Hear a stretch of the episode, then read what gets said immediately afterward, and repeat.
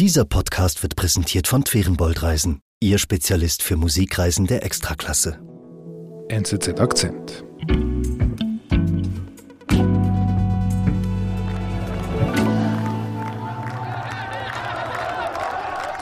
Es ist 20 Jahre her, es ist der 9. April 2003. Die Amerikaner stehen in Bagdad und am Firdausplatz steht eine riesige, wirklich riesige Statue von Saddam Hussein. Menschen fangen an, auf diese Statue einzuprügeln. Es ist ein Mann da mit einem riesigen Vorschlaghammer und haut auf diese Statue ein und sie versuchen diese Statue von Saddam zum Umstürzen zu bringen. Irgendwann kommen amerikanische Marines dazu. Ein Soldat klettert hoch auf die Statue, legt ihr eine Schlinge um mhm. und hängt Saddam eine amerikanische Flagge über das Gesicht. Und dann ziehen die Marines mit ihrem Panzer ganz langsam diese Statue runter. Sie kippt langsam zu Boden. Die Iraker stürzen sich auf diese Statue, schlagen auf sie ein, trampeln auf den Einzelteilen rum und als sie das Werk vollbracht haben, jubeln sie. Ja? Saddam liegt am Boden, seine Statue wird zertrampelt. Mhm. Ich kann mich gut erinnern an diese Bilder. Es hatte auch etwas ähm, Martialisches, aber irgendwie auch Hochsymbolisches. Es war ein hochsymbolischer Akt, also symbolisch war Saddam jetzt weg vom Fenster. Er war gestürzt. Die Amerikaner hatten aber ein weitaus größeres Ziel im Irak, als nur das Regime zu stürzen. Sie wollten den Irak in eine Modelldemokratie verwandeln, die dann auf den ganzen Nahen Osten ausstrahlt und den Nahen Osten demokratisieren sollte. Das war eigentlich die Idee hinter diesem Einmarsch. Vor 20 Jahren haben US-Truppen im Irak Saddam Hussein vertrieben. Die Amerikaner sind schon lange weg, doch die Folgen dieses Einmarschs sind bis heute spürbar. Das erlebt Inga Rock bei ihrem Besuch in Bagdad.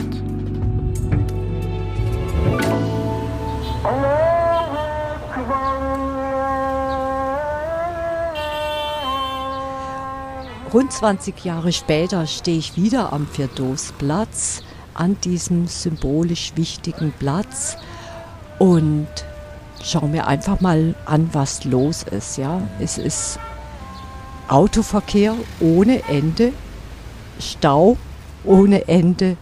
Gleichzeitig gibt es um den Platz herum neue Läden, die aufgemacht haben. Dann gibt es einen wirklich alteingesessenen Bagdader Club, mhm. Den ältesten Club der Stadt. Und in diesem Club gibt es Restaurants, die Leute sitzen im Garten, der Rasen ist schön grün, es wird gegessen, es wird getrunken, mhm. auch Alkohol getrunken oder Wasserpfeife geraucht. Also es ist eigentlich ganz normal, ja, so mhm. Bagdader Alltag. Das tut eigentlich gar nicht so schlecht. So 20 Jahre danach, da könnte man eigentlich sagen, die Amerikaner haben ihr Ziel erreicht. Oberflächlich ja. Bagdad ist heute so sicher, wie es vielleicht schon lange nicht mehr war. Aber unter der Oberfläche gärt es. Nach dem Einmarsch der Amerikaner hat es ein ganz schlimmes Blutvergießen gegeben und diese Folgen dieses Blutvergießens, die spürt man bis heute. Mhm. Es gibt eine starke persönliche Verunsicherung, es gibt eine Angst, die immer präsent ist und es gibt sogar einige, die Saddam Hussein nachtrauern. Und diese Verunsicherung und, und eben dieses Nachtrauen, das erlebst du selber bei deinem Besuch? Ja, das habe ich tatsächlich immer wieder erlebt mit ganz vielen Leuten, mit denen ich geredet habe. Mhm. Zum Beispiel, ich war jetzt vom Firdausplatz im Zentrum nach Adamia. Mhm. Im Norden der Stadt, das ist einer der ältesten Stadtteile von Bagdad und es ist ein mehrheitlich sunnitisches Quartier. Mhm. Und dort gehe ich jetzt in ein Restaurant ein altes Traditionslokal in Bagdad. Und das ist berühmt für sein Grillhuhn. Mhm. Jeder Bagdadi kennt dieses Restaurant, ja. Früher hat auch Saddam dort bestellt. Okay. Also so bekannt ist dieses Lokal. Und wenn der Saddam das Hühnchen gegessen hat, dann muss natürlich die Inga Ruck auch. Absolut, ja, da führt kein Weg dran vorbei. Das muss ich dann auch mal probieren und es ist wirklich was ganz Besonderes. Und dann sitze ich da, iss mein Hühnchen und unterhalte mich mit dem Besitzer Abu Ibrahim und dann kommt ein Gast herein Abu Ibrahim begrüßt diesen Gast und es stellt sich heraus, das ist ein Schiit, der aus dem Nachbarviertel ist er über den Tigris gekommen und sagt, ja, ich erinnere mich noch gut an dein Lokal und heute will ich endlich mal wieder zu dir kommen und habe beschlossen, mit meiner Familie zu kommen mhm. und bei dir zu essen. Und die beiden Männer unterhalten sich über das frühere Blutvergießen und sagen, ja, das spielt heute alles keine Rolle mehr.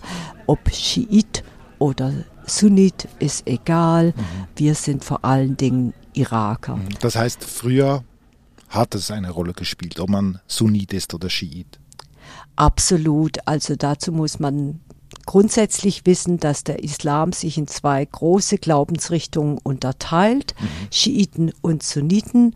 Und im Irak sind die Schiiten in der Mehrheit. Das ehemalige Regime von Saddam Hussein war aber von ein sunnitisch gestütztes Regime. Ach so. Und Saddam hat einen brutalen Krieg gegen die Schiiten geführt. Heute ist es aber so, dass die Schiiten die Politik im Irak dominieren, weil sie eben die Mehrheit im Land sind. Mhm.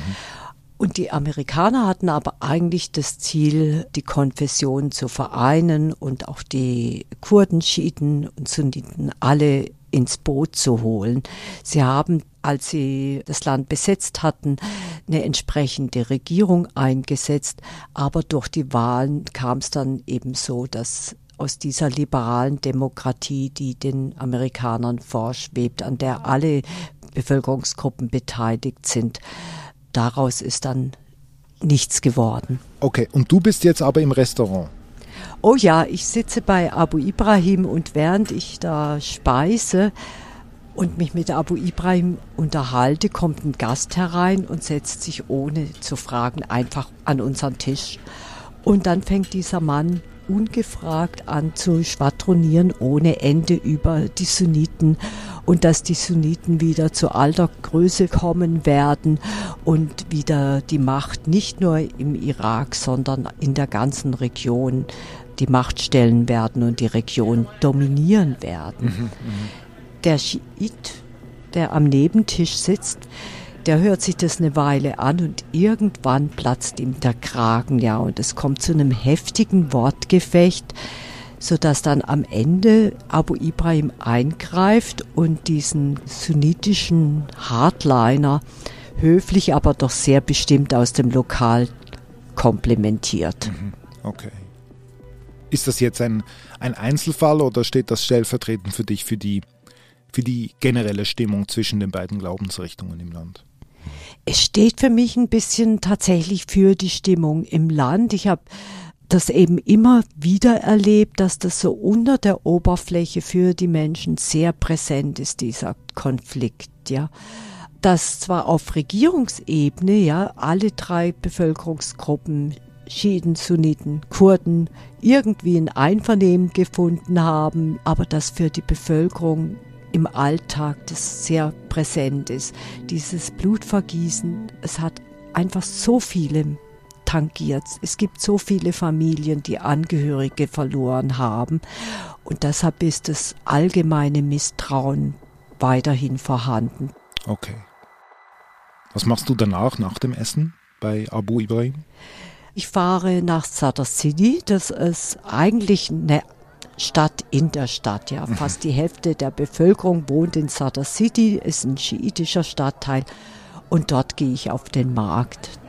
Da gibt es einen schönen, großen Markt, wo Gemüse verkauft wird, wo es Kleider gibt, alles Mögliche. Und es gibt dort auch einen großen Fischmarkt. Mhm. Auf diesen Fischmarkt gehe ich und da fällt mir eine Frau auf, ja, die ist unglaublich quirlig, ja, steht da, läuft herum in Gummistiefeln, eine lange Gummischürze um sich. Sie ist einen halben Kopf kleiner als ich, also vielleicht 1,50 Meter groß. Oh. Und kommandiert da ihre Söhne herum. Und gleichzeitig greift sie eines ihrer Handys raus, gibt eine Bestellung auf, hat ein riesen Geldbündel an Dienerscheinen in der anderen Hand und dann spreche ich sie an. Mhm. Und wer ist sie?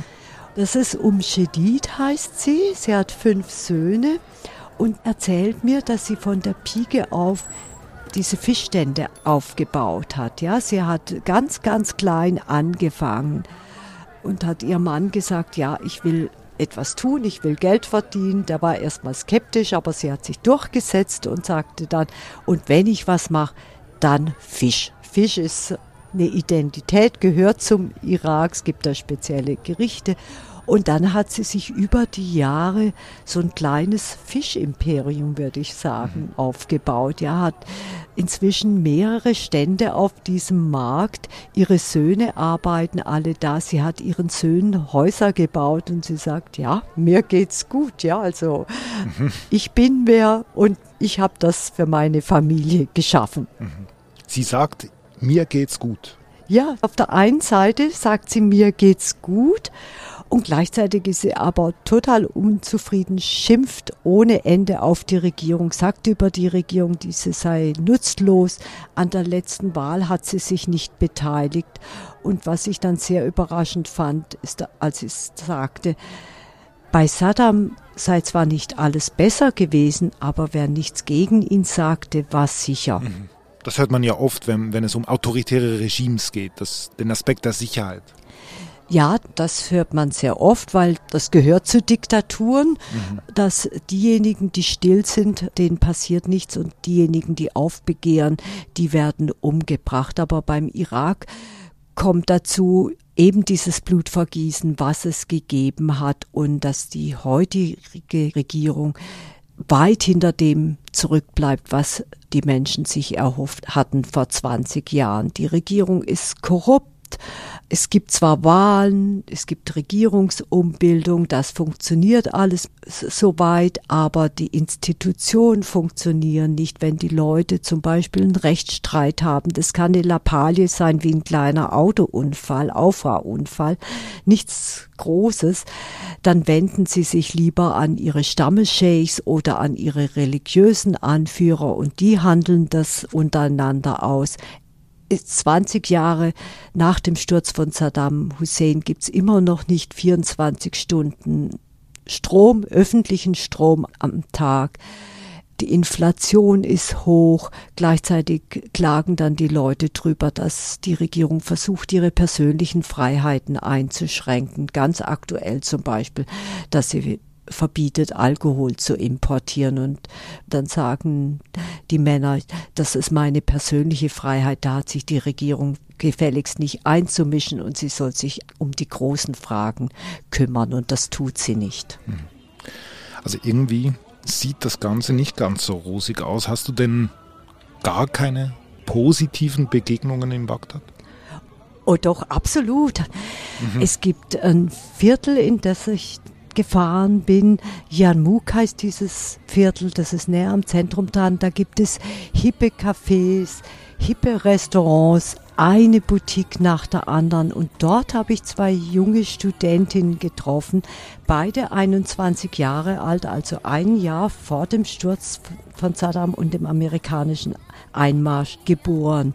Mhm. Und diese beiden Studentinnen, sind westlich gekleidet. Die eine trägt zwar ein Kopftuch, aber beide haben Hosen an, weiße Turnschuhe. Die andere trägt ihr Haar, ihr langes schwarzes Haar offen, pinkfarbenen Ohrring, rosa Täschchen unterm Arm. Mhm. Und diese beiden jungen Frauen sind alleine unterwegs, ohne männliche Begleitung. Wäre also vorher nicht möglich gewesen.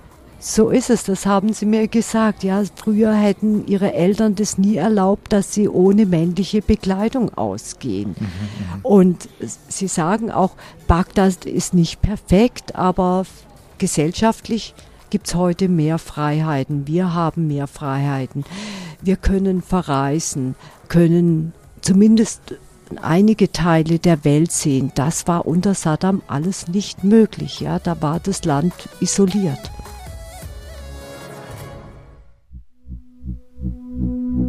Wir sind gleich zurück. Erleben Sie mit Ferienboldreisen die schönsten Städte und Konzerthäuser mit Weltklasse-Akustik. Wir bringen Sie bequem an die besten Adressen. In die Elbphilharmonie in Hamburg, in die Scala di Milano oder Semper Oper in Dresden. Denn hier entfalten sich große Kompositionen am eindrücklichsten. Gänsehautmomente inklusive. Twerenboldreisen, Ihr Spezialist für Musikreisen der Extraklasse.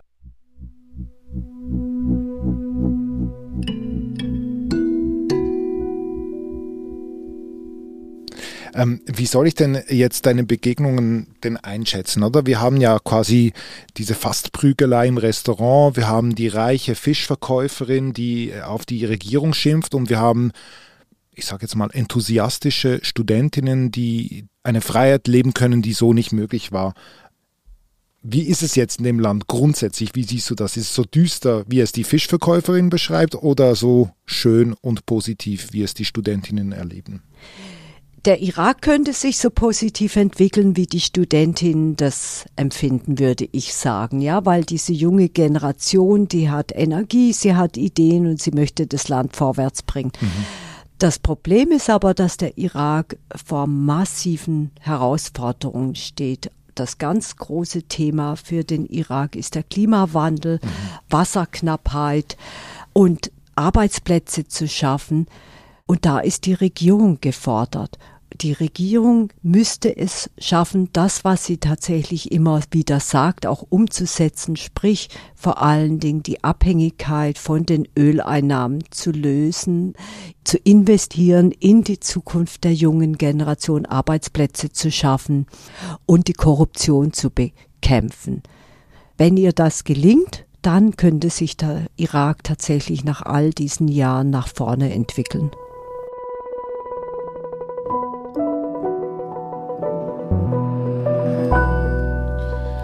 Liebe Inga, du bist gerade im Irak unterwegs. Vielen Dank für deine Beschreibungen und liebe Grüße. Ja, danke dir, David. Liebe Grüße zurück. Das war unser Akzent. Produzentin dieser Folge ist Romana Costa. Ich bin David Vogel. Bis bald.